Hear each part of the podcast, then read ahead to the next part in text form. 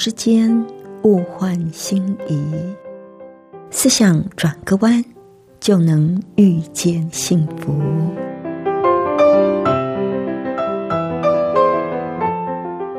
这里是希望之声，我是唐瑶，邀请您和我一起在今天遇见幸福。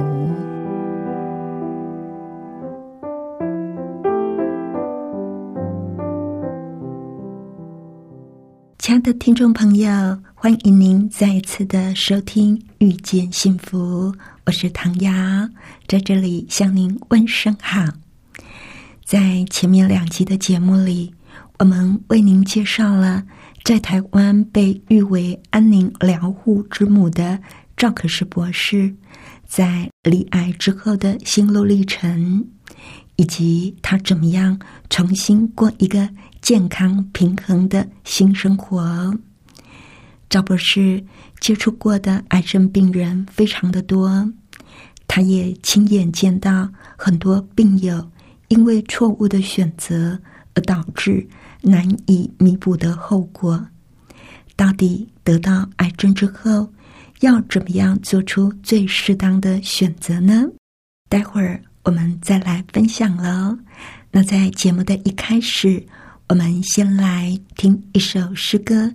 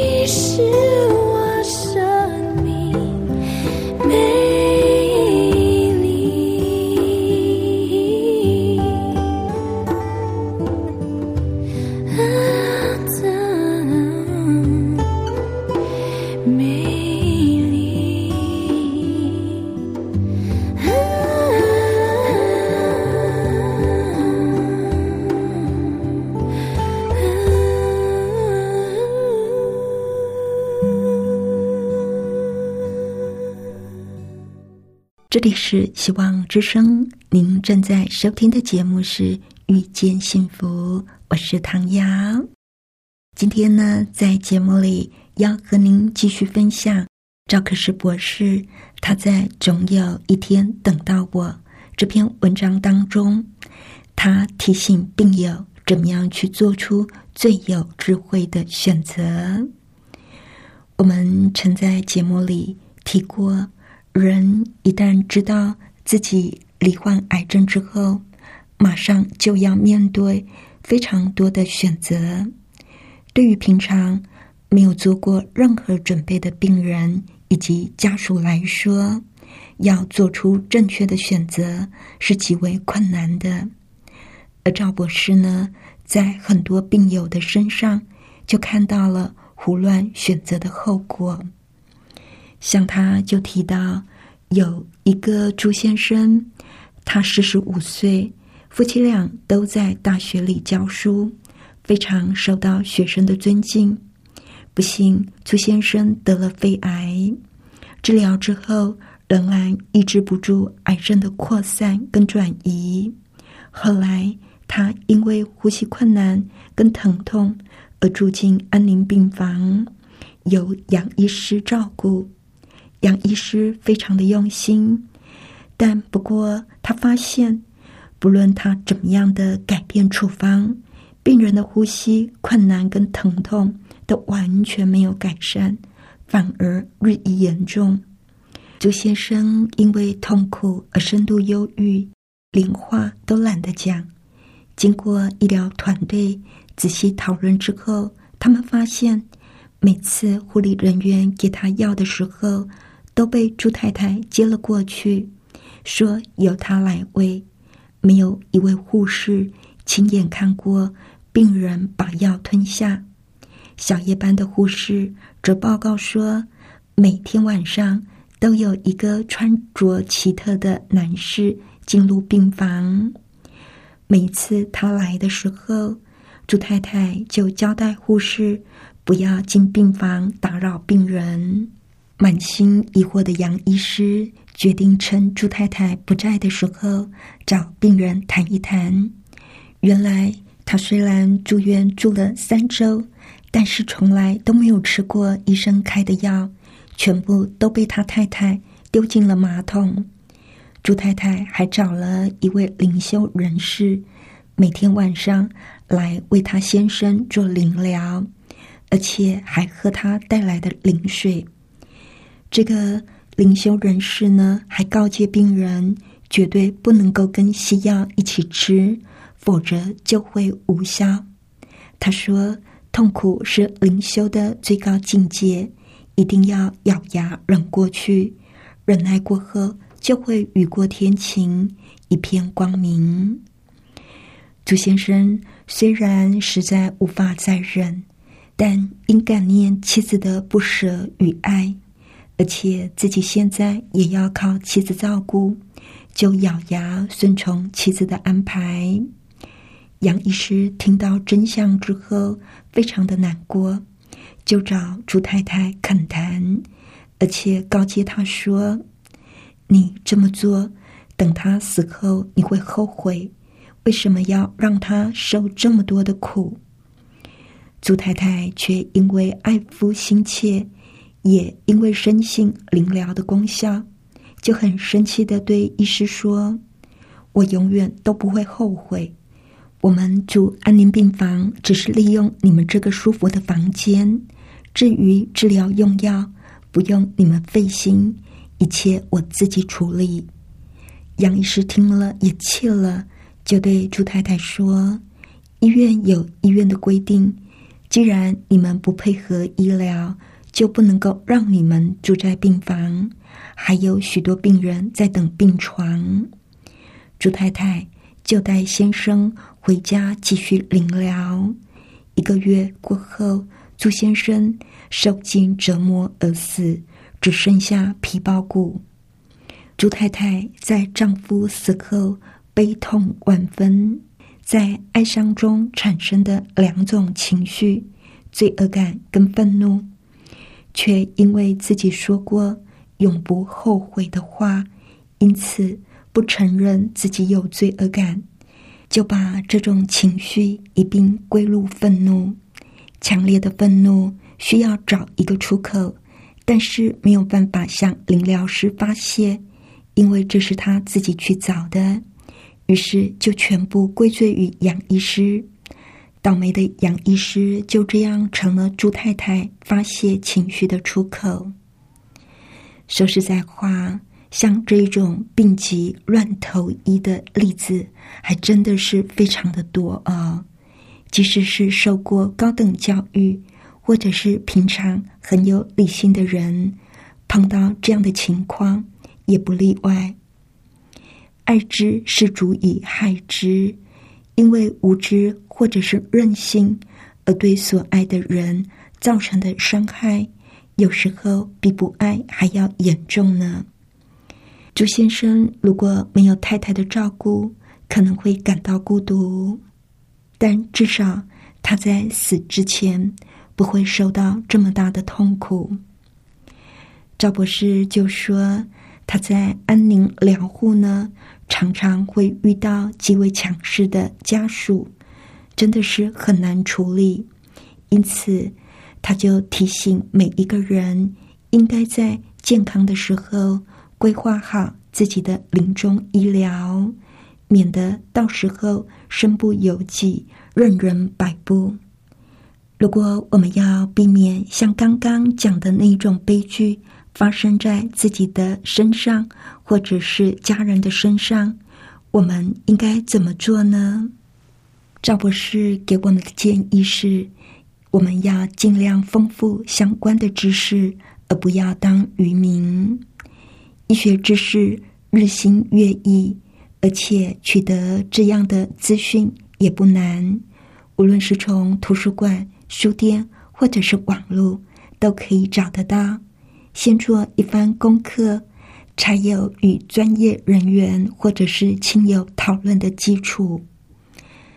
那还有呢？我们一定要有辨认江湖术士的能力。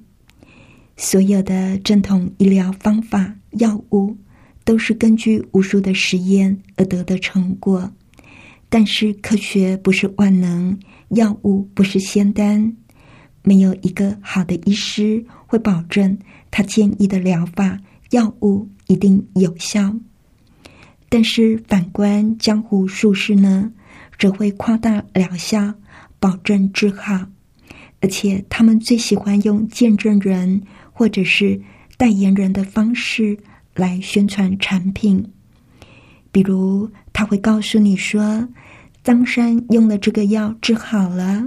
李斯打了这个针，多活了几年等等。奉劝病友绝对不要轻信，也不要购买任何电视广告、直销所卖的产品。即使因为这样而得罪了亲友，也在所不惜。因为命是你的，你仔细想一想，要是真的这么灵，那么有效，发明的人。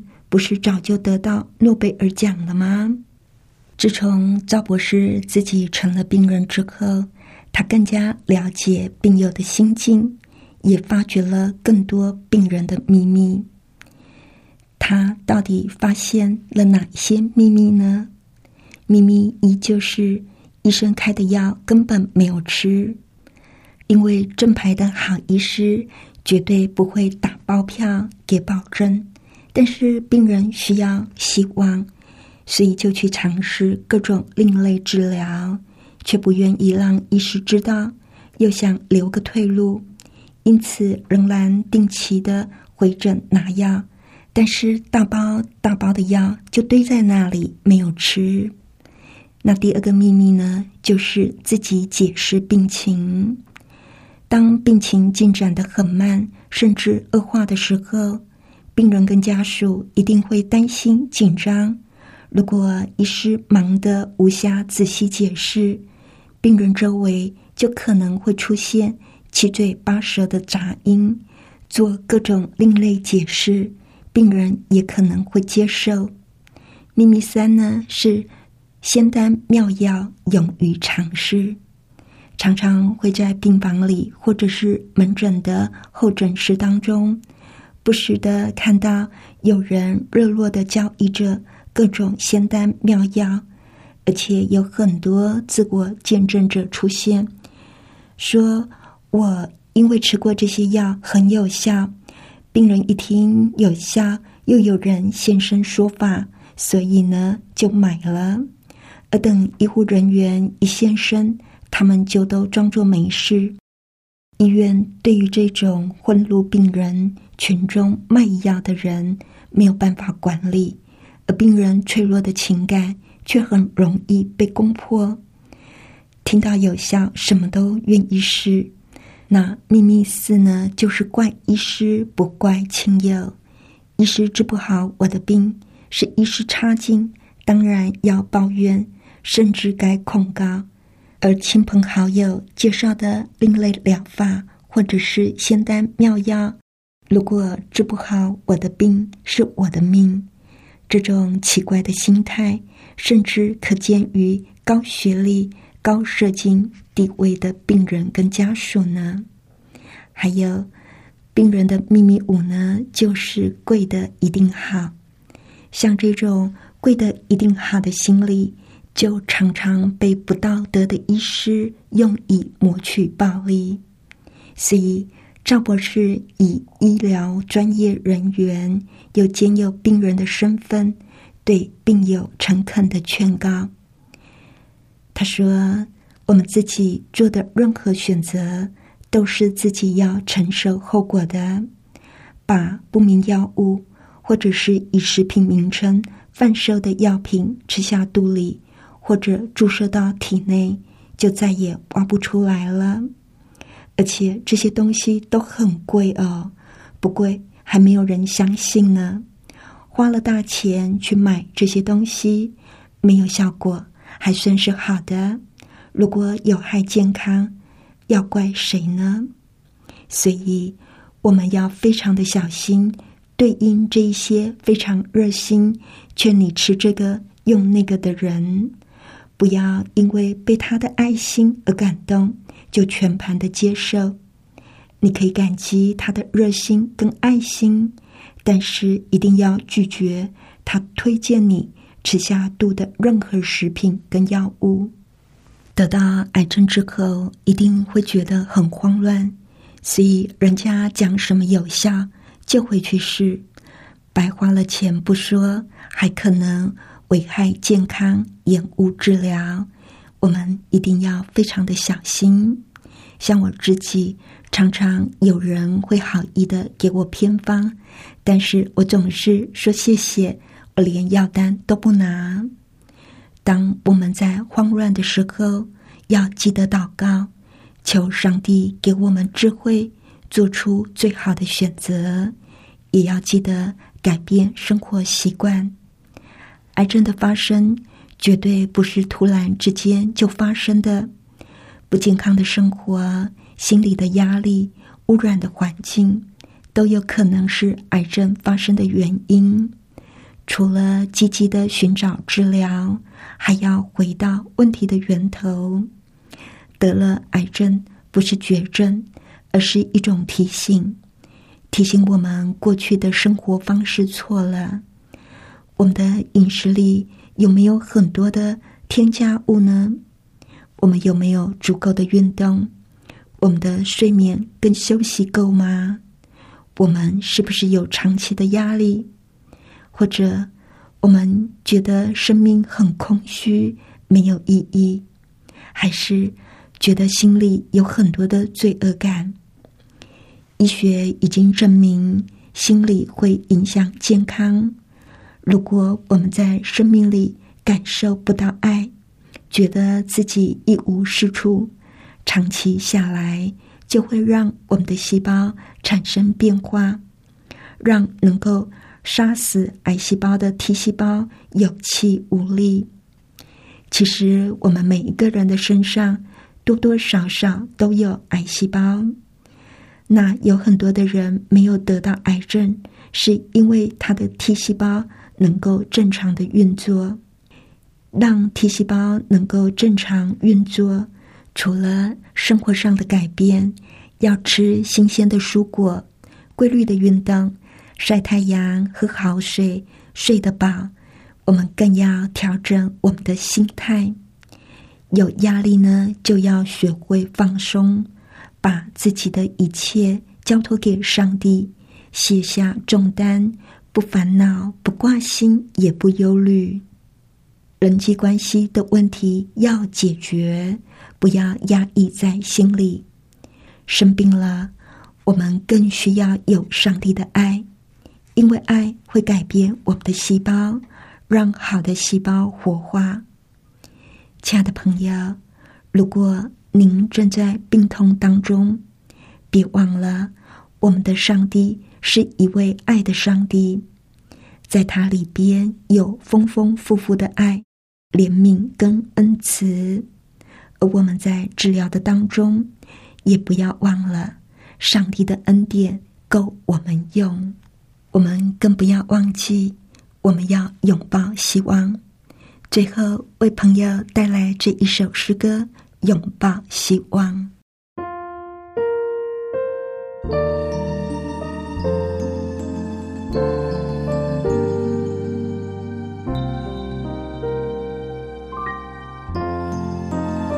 总是在黑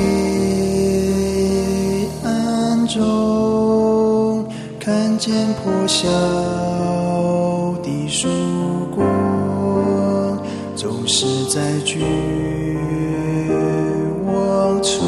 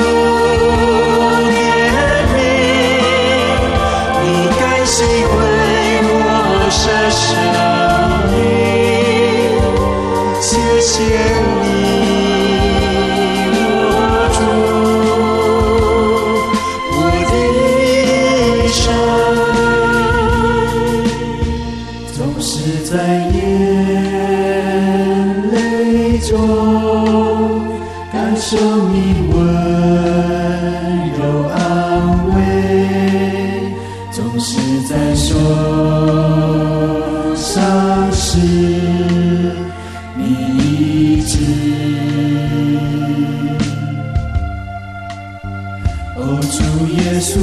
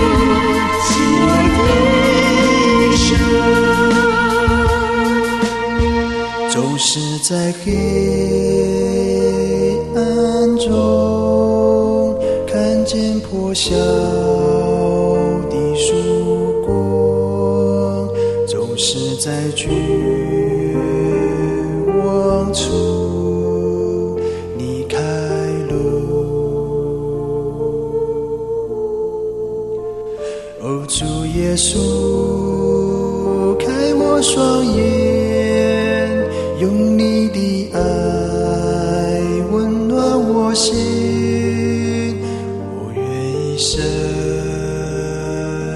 紧紧跟随你。我愿一生紧紧跟随你。